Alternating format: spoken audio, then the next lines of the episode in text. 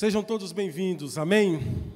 Meus amados, hoje eu tenho o privilégio de compartilhar a palavra de Deus com os irmãos.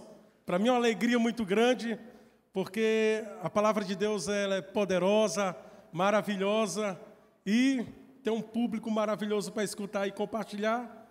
É um privilégio, amém? Eu queria que os irmãos abrissem a sua Bíblia no livro de Efésios, capítulo 1, a partir do versículo 15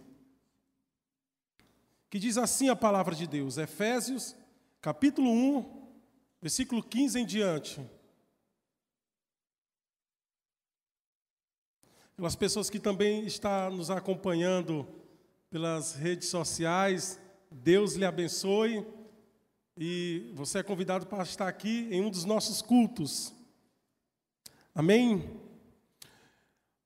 Por isso também eu, tendo ouvido a fé que há entre vós no Senhor Jesus e o amor para com todos os santos, não cesso de dar graças por vós, fazendo menção de vós nas minhas orações, para que o Deus de nosso Senhor Jesus Cristo, o Pai da glória, vos conceda espírito de sabedoria e de revelação, no pleno conhecimento dele iluminados os olhos do vosso coração, para saberdes qual é a esperança do seu chamamento, qual a riqueza da glória da sua herança nos santos, e qual a suprema grandeza do seu poder, para com os que cremos, segundo a eficácia da força do seu poder, o qual exerceu ele em Cristo, ressuscitando-o dentre os mortos e fazendo-o sentar à sua direita nos lugares celestiais. Amém? Vamos orar. Pai, nós queremos te agradecer pela oportunidade de estarmos aqui na tua casa. Nesse lugar, Senhor, onde nós estamos reunidos para ouvir a tua palavra, para te adorar, para ofertar, agradecer por tantas coisas que o Senhor tem feito pelas nossas vidas. Pai, nós queremos te agradecer por estarmos aqui e queremos te pedir, ó Espírito da Verdade, que o Senhor venha iluminar os nossos corações, a nossa mente, o nosso espírito, para que nós possamos ouvir a tua voz. Nós queremos sair daqui, ó Espírito de Deus, impactado pela tua palavra, impactado pela tua presença que está neste lugar. Espírito Santo, o Senhor tem liberdade para fazer o que o Senhor quer, quer fazer nesta noite nas nossas vidas. Nós permitimos o Senhor agir neste lugar. Nós proibimos qualquer manifestação daquilo que não vem do Senhor, das trevas. E nós declaramos e permitimos só a manifestação da glória do Senhor Jesus. Então, Senhor, se faz presente, fala conosco, muda as nossas vidas para o louvor do teu nome. Amém. Amém? Irmãos, eu quero começar aqui contando uma história de uma senhora, uma avó, vou chamar ela de Maria, e essa senhora ela tinha dois netinhos, vou chamar ele de João e a outra de Ana. E eles foram passar o final de semana na casa da avó Maria. E João, muito esperto, levou sua baladeira, foi para o quintal da avó, um quintal muito grande, com muitas árvores muitos animais. E ele foi brincar no quintal da avó. E ele foi brincar de tiro ao alvo. Mas nas suas brincadeiras ele, ele voltou frustrado, porque ele não conseguia acertar os alvos da qual ele queria atingir. Mas ao regressar para o almoço, lá do quintal, para dentro de casa, ele vê um pato, que era um pato de estimação, que a avó Maria gostava muito, amava muito, aquele pato. E ele, na tentativa de querer acertar, né, como era frustrado, ele, não, vou tentar aqui, talvez nem dê certo, mas infelizmente ele acertou o pato, o pato morreu, e ele rapidamente pegou aquele pato, escondeu, enterrou, e ele foi almoçar, muito tenso. E depois que eles estavam almoçando, a avó chega para Ana e diz: Ó, oh, Ana, depois que nós almoçarmos aqui, eu quero que você me ajude aqui nas, em lavar as louças.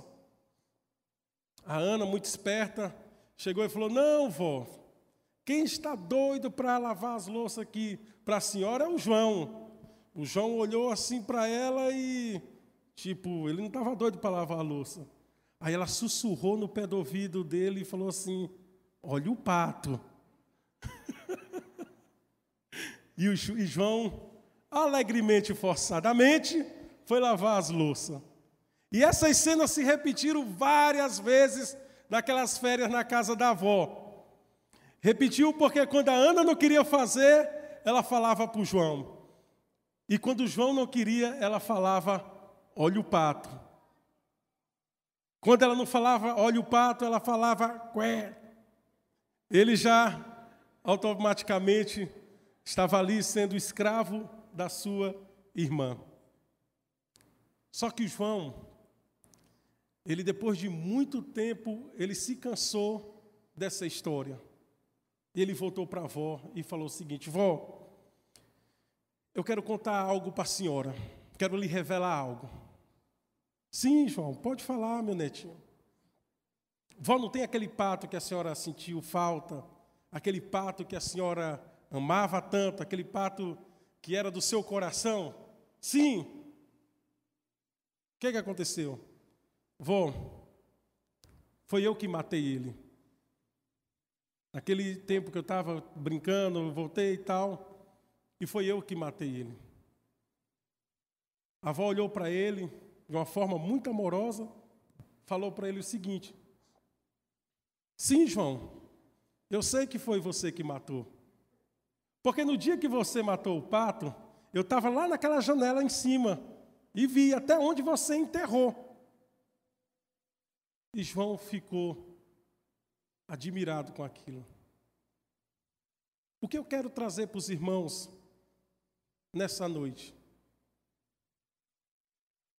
João, esse rapazinho, por muito tempo foi escravo da sua irmã. Por falta de intimidade com a avó e falta de comunicação. O que, que isso tem a ver com a mensagem que eu quero trazer nesta noite para cada um de nós e para mim?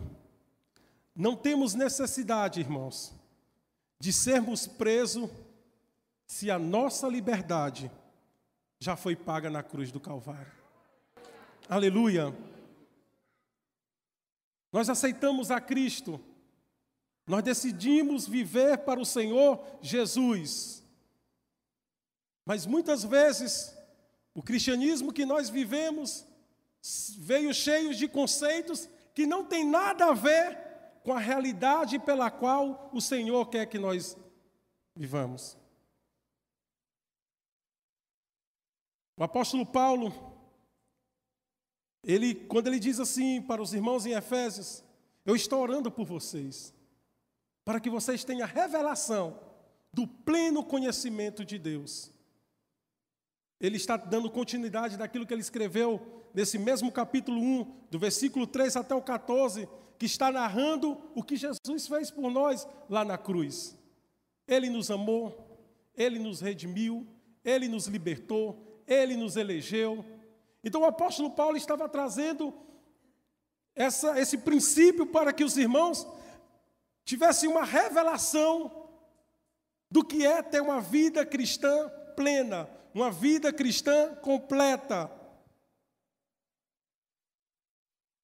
Porque, irmãos, nós precisamos de ter revelação da verdadeira vida cristã.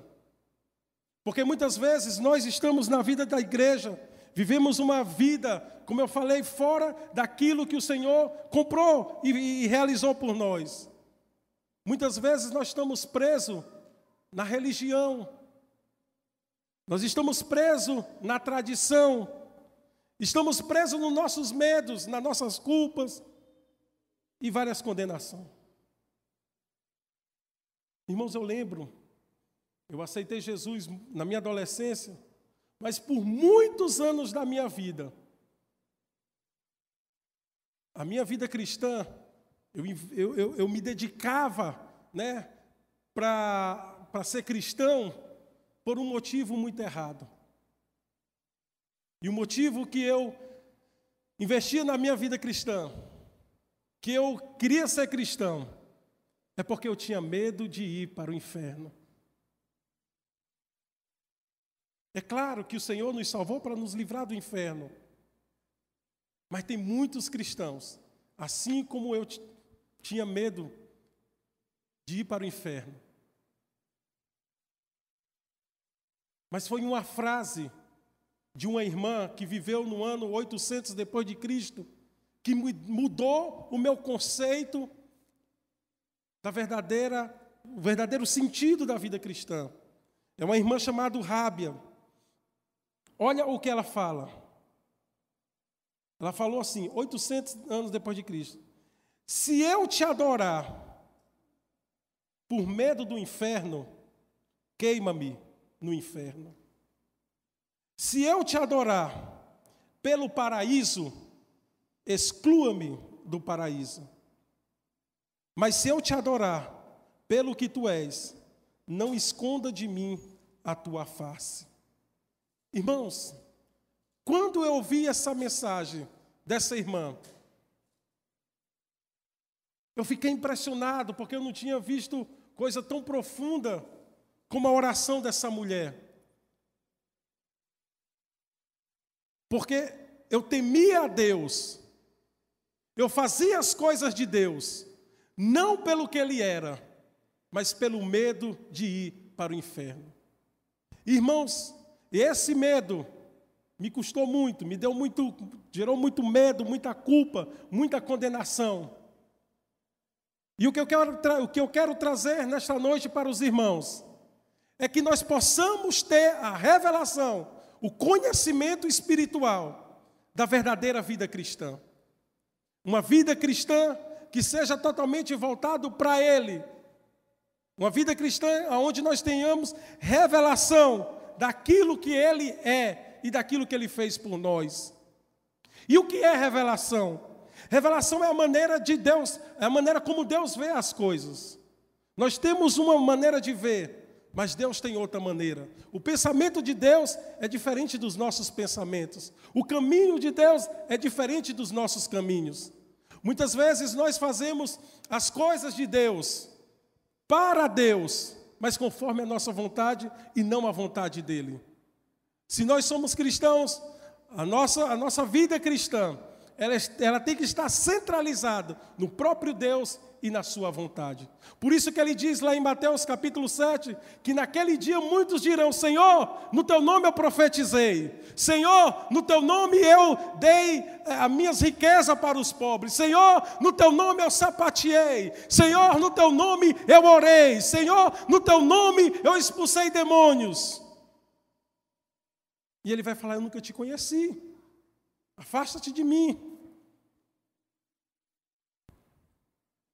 Quando a palavra de Deus diz que Deus não conhece aqui, é porque está longe do propósito de Deus, está longe de fazer a vontade de Deus. Fez, mas não conforme a vontade dele, mas conforme a vontade do nosso eu e do nosso ego. Eu lembro agora de uma história, na realidade aconteceu comigo, e e é por isso que eu quero falar para os irmãos que nós precisamos ter revelação. A nossa vida cristã tem que ser da maneira de Deus e não a nossa. Temos que ver como Deus vê e não como nós vemos. Um dia desse, a minha filha, ela ela estava é, com a garganta inflamada. Ela tem uma facilidade de qualquer coisa gelada, ela inflama a garganta rapidinho. E quando ela inflama a garganta, irmãos, eu fico desesperado. A minha esposa é mais crente, ela é muito tranquila. Mas eu fico desesperado. Toda hora eu vou no quarto, fico medindo a, a pressão dela, vejo o, sei lá, a, a temperatura, né? Se, se ela está com febre ou não febre, eu fico. Minha esposa dorme tranquila. Não que ela é irresponsável, é porque ela é muito confiante. Né? Eu quero chegar nesse nível de espiritualidade da minha esposa. E e eu muito desesperado, muito desesperado, porque teve uma situação há um ano, dois anos, que ela deu uma febre, foi até em uma das nossas células, alguns irmãos estavam lá, ela começou a convulsionar, né? Aquele negócio que ela fica roxa, a língua, aquilo ficou forte na minha mente, eu fico desesperado. Quando ela começa a ter febre, eu começo a me desesperar. Começava, né? Eu vou, eu vou contar para os irmãos a revelação que eu tive de Deus. E o que aconteceu, irmãos? A minha esposa, aí, aí eu peguei e orei. É, ela tá, antes de dormir, minha filha lá com febre, eu comecei a orar, Senhor, no nome de Jesus, eu, eu, eu, eu, declaro cura na vida da minha filha, que o Senhor venha curar minha filha, no nome de Jesus, amém. E a minha, minha filha foi o quê, irmãos? Não foi curada.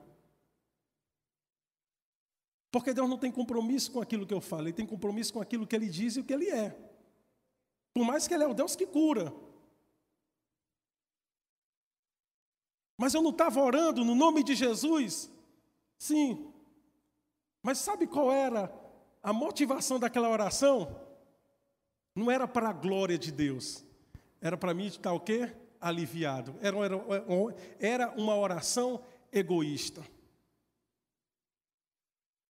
Fui para fora, minha filha continuou com febre. E a minha esposa, aí nós estávamos conversando, e ela disse assim: Você é muito. Você tem que confiar mais no Senhor. Uma lição para o pastor, né? Eu falei, não, mas eu, eu quero, é o que eu oro, eu quero confiar de fato no Senhor mais e mais. Glaucio já observou que quando os meninos estão doentes, eu durmo tranquilo. Eu tenho minha preocupação como mãe. E tu toda hora, um dia, nesse mesmo tempo que ela estava com febre, um dia eu botei ela para dormir na nossa cama. Ela nunca dormiu conosco desde de criança, só dorme em tempo de doença. Um dia minha esposa acordou e ela levou um susto, porque eu estava para matar afogada a menina de tanta água que eu estava jogando para a febre. Ela, que é isso? Eu, e nem tinha necessidade. Mas ela pegou e disse para mim: quando a Sara nasceu, no quinto ao sétimo dia, eu fiz uma oração entregando ela para Deus. Na realidade, foi Deus que confiou ela a mim. E eu entreguei. É Deus que vai determinar o dia que ela determinou o dia que ela nasceu, é Deus que vai determinar o dia que ela morreu. Então hoje ela ficar doente, eu tenho minhas preocupações, mas eu não entro em desespero. Porque eu confio que Deus vai cuidar dos meus filhos. Os meus filhos são a herança do Senhor. Se Ele me deu, Ele cuida. Eu, pã, recebo a revelação. Automaticamente Deus falou comigo. E quando ela terminou, a Sara começou a, a chorar. Ah, Senhor, cuida da minha filha no nome de Jesus. Já estava, a ficha caiu, a revelação veio. Irmãos, é isso que o apóstolo Paulo estava orando para os irmãos de Éfeso. Era isso que o apóstolo Paulo estava querendo que os irmãos entendessem: que a vida cristã, ela deve ser centralizada na revelação da pessoa do Senhor Jesus através do Espírito Santo e não através dos nossos sentimentos. Porque se nós, irmãos, vivermos uma vida cristã baseada nos nossos sentimentos, nas nossas emoções, nós vamos vacilar. Porque no dia que nós estamos alegres, estivermos alegres por qualquer situação, nós vamos falar o quê? Deus é bom. Deu certo o negócio? Deus é maravilhoso. Está todo mundo bem de saúde? Aleluia. Está dando tudo certo? Glória a Deus. Aquela irmã que não me queria, que agora me quer, assim, os solteiros, né? Aleluia, que Deus é bom, maravilhoso.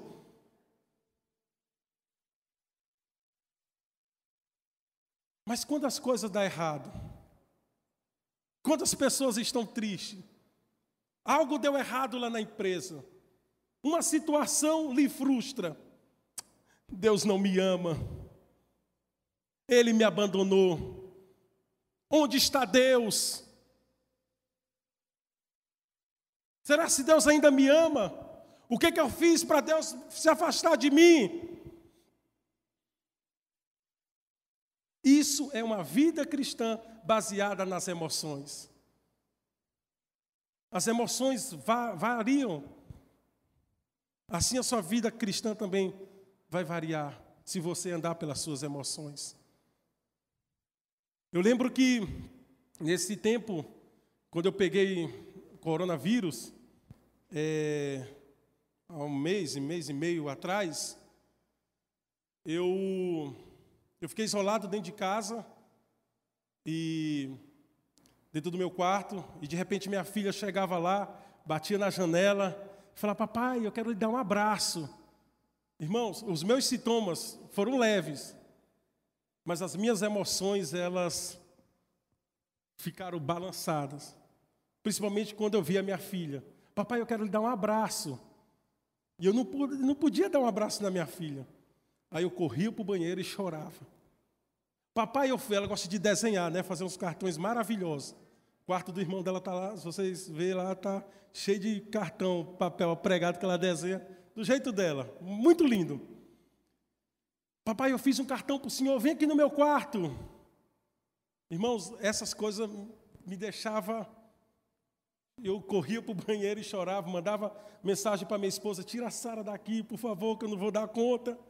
Eu, eu lembro de uma situação quando ela estava tirando, e ela estava tirando ela da janela, né? E, e, falando, minha filha, o papai não pode sair daqui. Aí ela virou para mim, apontou para a mãe dela e disse assim: ó, mamãe está ficando doida. Mas eu quero lhe dizer algo. O que, é que eu quero dizer com isso?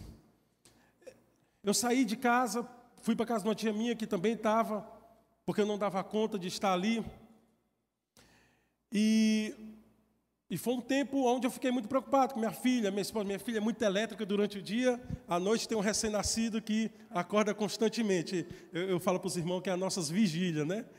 Então eu ficava preocupado com a minha saúde, eu ficava preocupado com a situação da minha esposa, com aquele menino lá dentro de casa, e aquilo começou a querer me abalar.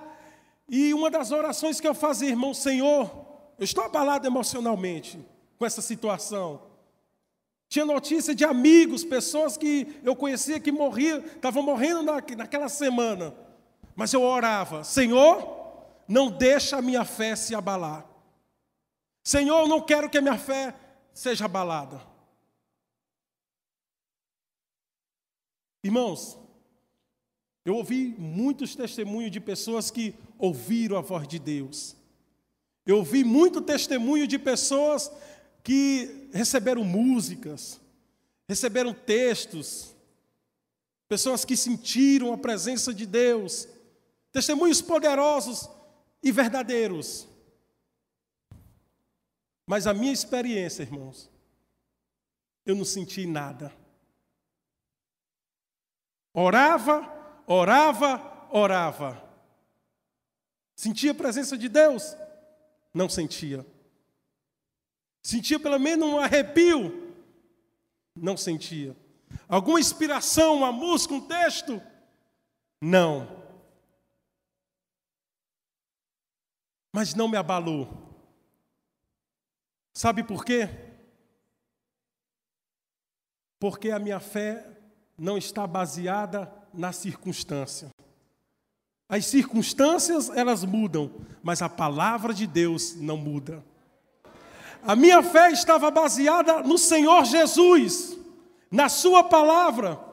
Não sentia nada, irmãos, mas eu tinha certeza que Ele estava comigo. Por quê? Porque o Deus que eu sirvo é o bom pastor, é o Deus que está nos pastos verdejantes. Mas é o Deus também, quando eu estou no vale da sombra da morte, Ele estará comigo.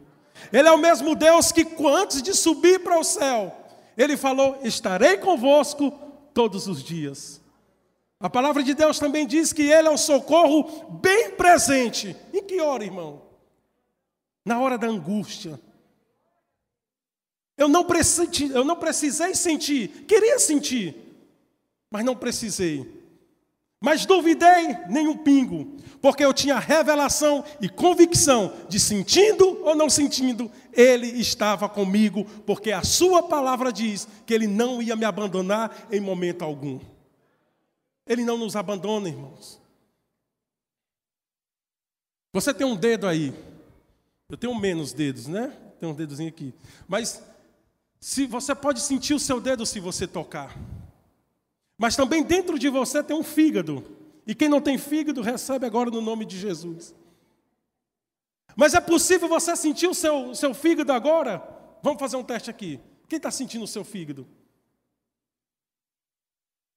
Não tem como sentir. Não é verdade? Mas não sentir o fígado não quer dizer que eu não tenha. Quando você nasceu de novo, o Espírito de Deus começou a habitar dentro de você. Mas eu não estou sentindo, não precisa sentir. Você só precisa ter revelação de que você é morada, é templo do Espírito Santo. Ele habita dentro de você, sentindo ou não sentindo. Ele está dentro de você. Ele não te abandona. Porque a nossa fé, a vida cristã, não pode ser baseada nas nossas emoções. Porque vai chegar, irmãos. E muitos passaram pelo tempo da angústia. Mas lembre-se, Ele é o Deus presente no tempo da angústia. Lá no livro de Daniel conta a história de três jovens, Sadraque, Mesaque, Abednego. E eles, por causa do temor a Deus, de adorar a Deus, eles foram lançados na fornalha de fogo. E eles disseram uma coisa para o rei: Olha, rei, se o nosso Deus nos livrar da fornalha, glória ao nome dele. Mas se ele não nos livrar, nós continuaremos adorando a esse Deus. O que é isso, irmãos?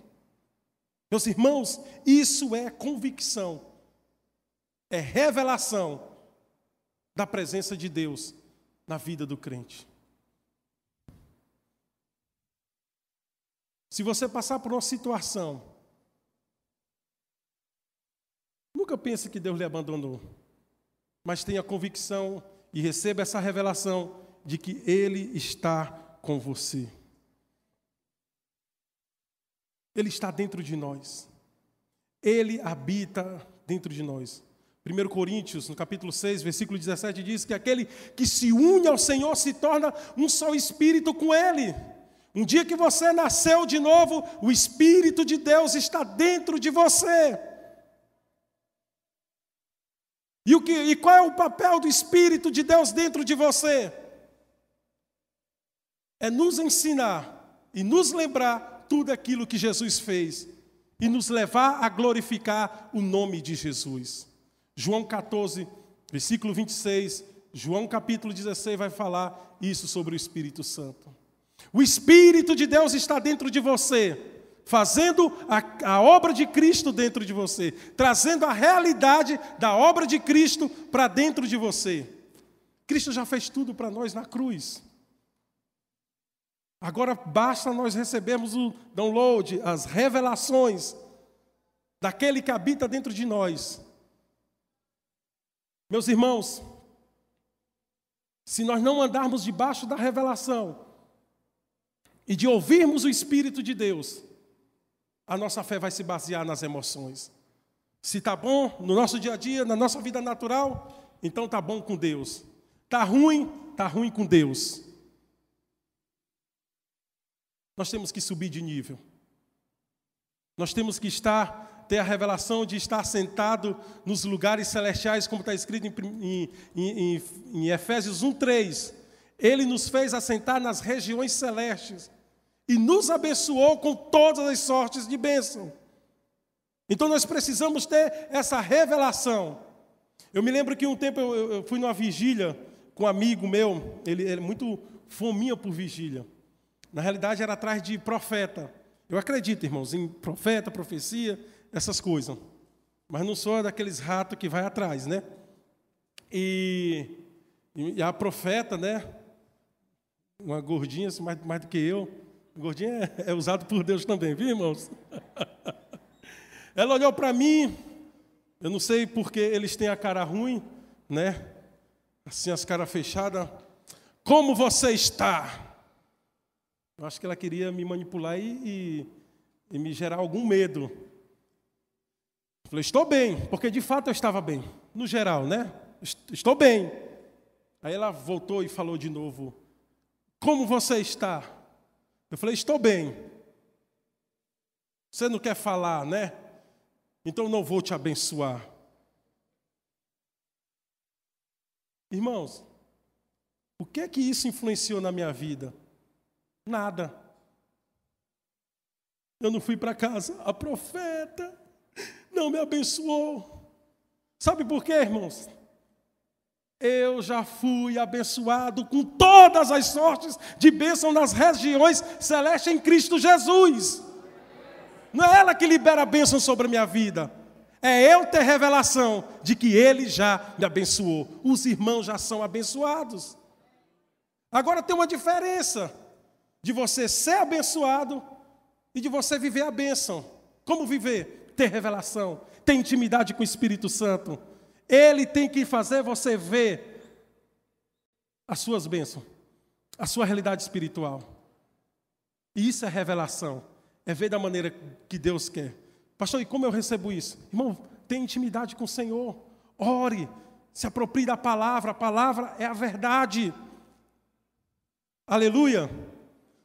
Então, muitas vezes nós estamos perdendo tempo indo em muitos lugares e muitas vezes sendo manipulados por pessoas que amam dinheiro, enquanto você já é abençoado, enquanto você já é, é, é, já recebeu todas as sortes de bênçãos sobre sua vida. Sabe, meus irmãos, nós precisamos de andar na revelação para que nós não possamos andar uma vida cristã cheia de pelas emoções. É emocionante a vida cristã, mas não são as emoções que vai guiar a nossa vida cristã. Então o apóstolo Paulo, ele aqui em Efésios capítulo 1, do versículo 15 em diante, como nós lemos, e ele também fez outra oração aqui no capítulo 3, ao ponto dele falar que eu me coloco de joelho para que vocês possam compreender, ou seja, ter revelação, ter o conhecimento além do conhecimento mental, um conhecimento espiritual do tamanho do amor de Deus para com você. Eu me ponho de joelho para que vocês possam ter a revelação da profundidade, largura, altura, comprimento do amor de Deus. Uma coisa, irmãos, é nós termos as verdades no nível da nossa mente. Deus me ama, isso eu sei. Mas no dia a dia, por que eu duvido do amor de Deus? Porque essa verdade só está no nível da minha mente. Não é uma revelação, não é uma verdade imprimida no meu espírito. Deus é bom. Ah, Deus é bom. Mas nós temos que provar da bondade de Deus. O Senhor quer trazer essa clareza. Temos muitas verdades na nossa mente, mas através do Espírito Santo, é Ele que vai trazer a revelação, trazer a realidade espiritual, para que no tempo da angústia, no tempo da dificuldade, ou no tempo da alegria também, nós não possamos vacilar, mas nós possamos confiar. Se estou no, no vale, se eu estou nos pastos verdejantes, Ele está comigo. Mas se eu estiver no vale da sombra da morte, Ele também estará comigo. Aleluia. Irmãos, a Bíblia, ela é um livro espiritual. Se você pega a Bíblia, você vai perceber que é o mesmo material de qualquer outro livro. Qualquer outro livro que você lê. Mas ela tem um diferencial. Ela é o único livro da, da qual o autor habita dentro dela. Você lê e essas palavras falam com você. E essas palavras falando com você, essa é uma experiência, irmãos. Eu não tenho como traduzir, escrever como é que é, mas é só experimentar. É como eu chegar e falar de uma fruta que você nunca comeu e nunca conheceu. Eu posso descrever a fruta, mas gerar o paladar dentro de você é só, é só experiência. Então, muitas vezes nós lemos a Bíblia, estamos com a nossa mente cheios de verdades da palavra de Deus, mas essas verdades elas têm que descer da nossa mente para o nosso coração quando eu falo do coração, eu falo do Espírito, aonde o Espírito Santo habita dentro de nós. e elas se tornam verdade no nosso dia a dia. E verdades que não vacilam conforme as nossas emoções, mas são verdades que geram convicções à medida que nós estivermos andando. Esse é o desejo do apóstolo Paulo. Eu desejo que vocês tenham o espírito de sabedoria e de revelação do pleno conhecimento de Deus, de quem Deus de fato é. Aleluia. Então Paulo tinha esse encargo, Paulo tinha esse amor, ele orava para que os irmãos compreendessem essa revelação. E quando nós temos revelação, irmão, do propósito original da vida cristã, ela gera várias coisas na nossa vida, gera fé, gera autoridade, gera libertação, gera vida. Mas eu quero compartilhar com os irmãos duas coisas que ela pode gerar. Uma é intimidade. Quando eu não tenho intimidade com Deus, eu não tenho revelação dos planos dele para mim. Quando não tenho revelação, eu ando em ciclo, ajo com a força do meu braço e não cumpro com o meu propósito. Quando eu tenho intimidade com Deus, eu tenho relacionamento com Deus. E esse relacionamento vai permitir eu conhecer a Deus, a sua vontade e, e viver o seu querer. Lembra da história do, do João? Se ele tivesse aquele problema e automaticamente ele fosse conversar com a avó dele, ele não precisava ser escravo da irmã. Muitas vezes, irmão, por nós não termos intimidade e relacionamento com Deus, nós tomamos, tornamos escravo até mesmo de sistema religioso. Irmãos, e relacionamento com Deus é diferente de fazer coisa para Deus e coisa em nome de Deus. Porque você pode estar muitos anos dentro da igreja fazendo coisas, mas não tem intimidade com Deus. Fazer coisas para Deus não quer dizer ter intimidade com Deus. Você pode ser a pessoa que está há muitos anos, faz muita coisa, distribui os seus bens em nome de Deus, para Deus, mas isso não quer dizer ter intimidade. Uma coisa é uma pessoa se aproximar de você por interesse, da sua amizade, daquilo que você pode oferecer. Outra coisa é você se aproximar da pessoa para ser amigo, ter o coração daquela pessoa. Tem muitos cristãos que estão fazendo coisas para Deus, mas não tem intimidade com Deus. Senhor, no teu nome, Mateus capítulo 7, versículo 7 em diante, fala: Senhor, no teu nome eu profetizei, no teu nome eu curei, no teu nome eu fiz muitas coisas, mas eu nunca te conheci. Esse nunca te conhecia, eu não tenho intimidade contigo.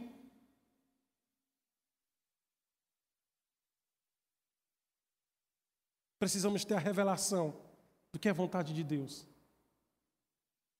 para que nós não possamos perder tempo, irmãos, no servir ao Senhor. Eu me converti adolescente, em 96. Dia 30 de agosto vai fazer 24 anos. Mas 24 anos não quer dizer que são 24 anos intensos com Deus.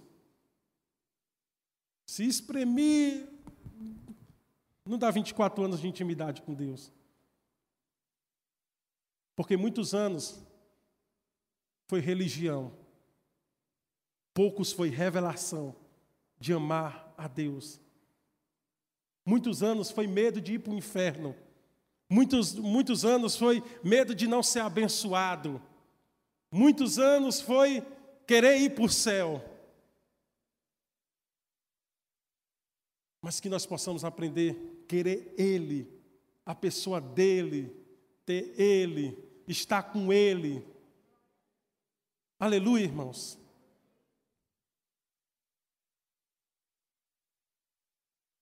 Não adianta você gastar o seu tempo de fazer muitas coisas para Deus, se não ter Deus como o seu amigo, ter intimidade com Deus. Eu me lembro de uma história, não está aqui, né, no, nos escritos aqui, mas eu lembrei de uma história que meu pai me contou quando era criança. Eu quero compartilhar com os irmãos, deve ser importante para você. De um senhor que ele, ele todo domingo, quando ele ia para a igreja, ele botava um carocinho de milho num saco, né? Para quando chegar no céu ele dizer, Senhor, o tanto de vezes que eu fui na igreja. Então eu ia para a igreja.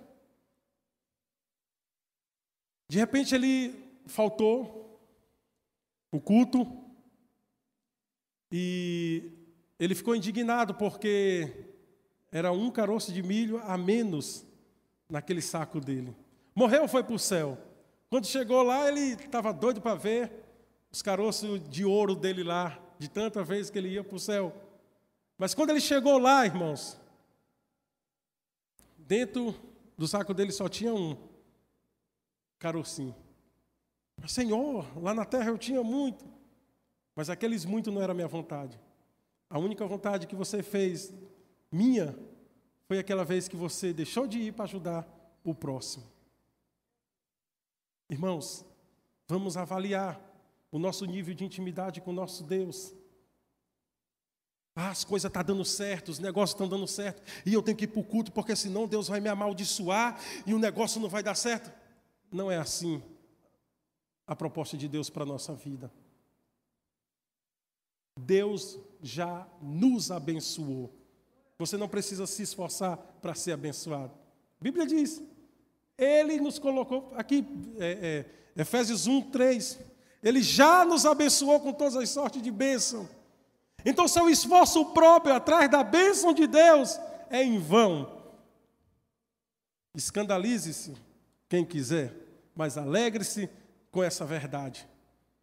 Não é a força do nosso braço que vai nos fazer abençoado, mas é o quebrantamento dessa força que me faz ter intimidade com Ele e vai me dar revelação do quanto eu o amo, do quanto eu sou abençoado. O Espírito de Deus está dentro de você. E João, na sua carta, 1 João, no capítulo 5, ele diz que não tem necessidade de ensinar nada para vocês, porque tudo já está dentro de você através do Espírito de Deus. Ele já nos ensina tudo. Ele foi enviado, irmãos, o Espírito Santo, para nos ensinar e lembrar todas as palavras do Senhor.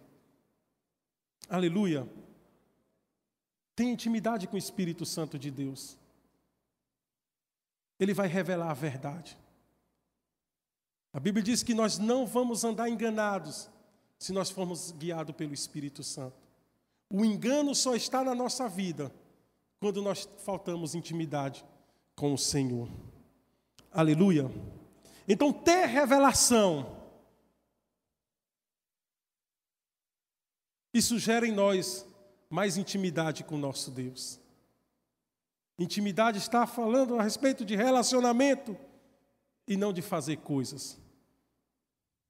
A outra coisa, que a revelação do propósito e do verdadeiro sentido da vida cristã é que ela gera em nós o descanso. Jesus diz em Mateus capítulo 11, versículo 28, Vinde a mim todos vós que estáis cansados e oprimidos, eu vos aliviarei. E ele também fala que o fardo dele, no versículo 29, é leve e suave. Andar pela força do braço, andar pela força da carne, isso vai nos gerar algo que não agrada a Deus e vai gerar peso na nossa vida. Mas andar no espírito, andar conforme a vontade de Deus, isso vai gerar um fardo leve e suave. Isso fala de descanso.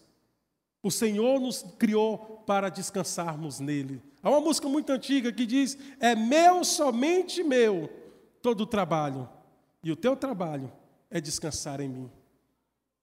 Quando o homem foi criado, ele foi criado no sexto dia. Olha que interessante.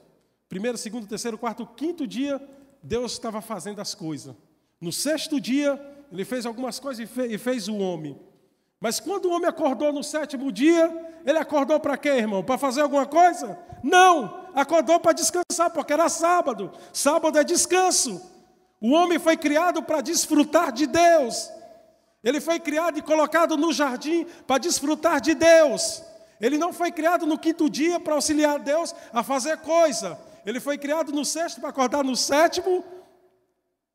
Se os irmãos acreditarem nessa minha heresia, você vai ser muito feliz e vai ser leve essa verdade. Fomos criados para desfrutar do Senhor.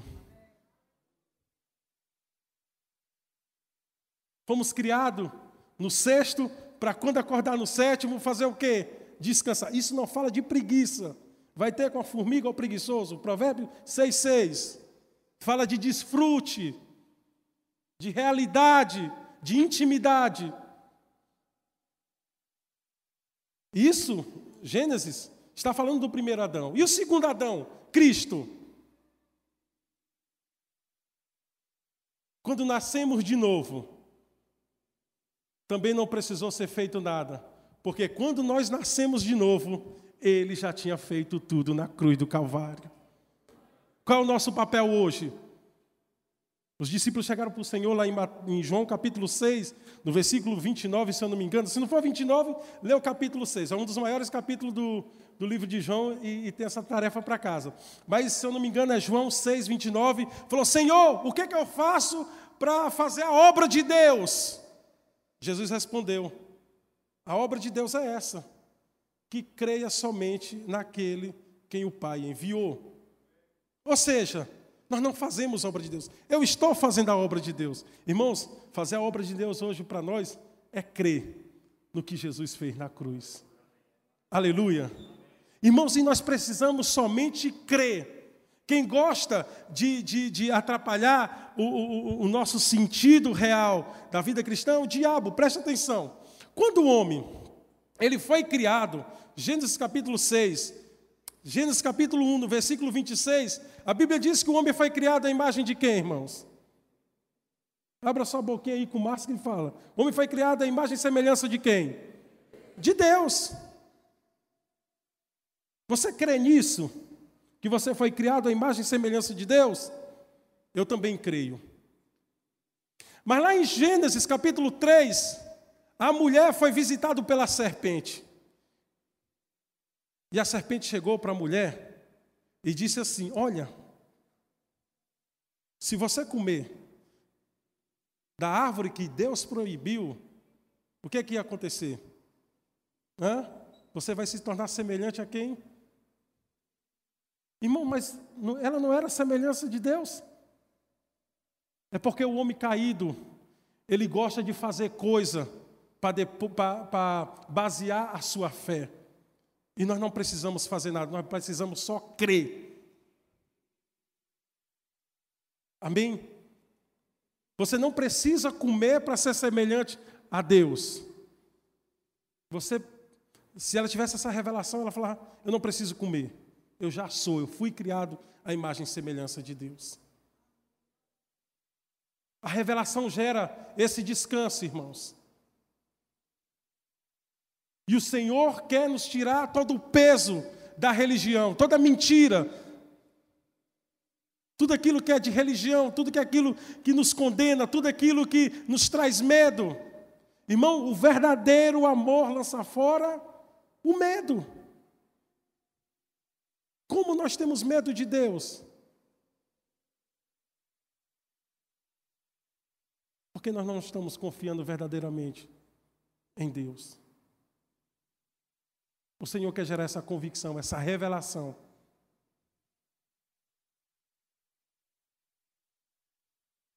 Ele quer gerar descanso para a sua alma.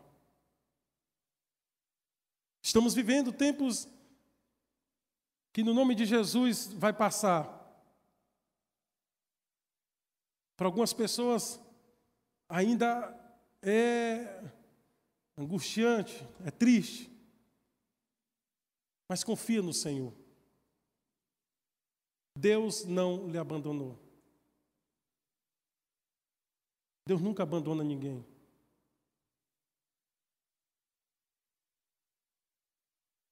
Os discípulos estavam passando por uma tempestade. Eles tiveram medo, como nós temos medo. Seres, nós somos seres humanos, nós vamos ter medo. Mas aonde estava o Deus todo Criador? Estava lá dentro do barco juntamente com eles. Na tempestade da sua vida, Ele está dentro de você. Porque nada abala Ele, por isso que Ele dorme. Ele é bem presente na hora da angústia. Aleluia. Eu queria que você ficasse em pé nesse momento. Eu queria chamar os irmãos do louvor. Mas eu quero que os irmãos tenham a revelação daquilo que o apóstolo Paulo está dizendo em Efésios 1, a partir do versículo 15. Que você tenha essa revelação do conhecimento de Deus. E essa revelação, ela vai te tirar do nível dos, das emoções e vai gerar em você intimidade e descanso para a sua vida. Descanso fala de desfrute. Que a nossa vida cristã, no dia a dia, seja dias de desfrute. Desfrutar do quê? Do pão e da água da vida, o Senhor Jesus.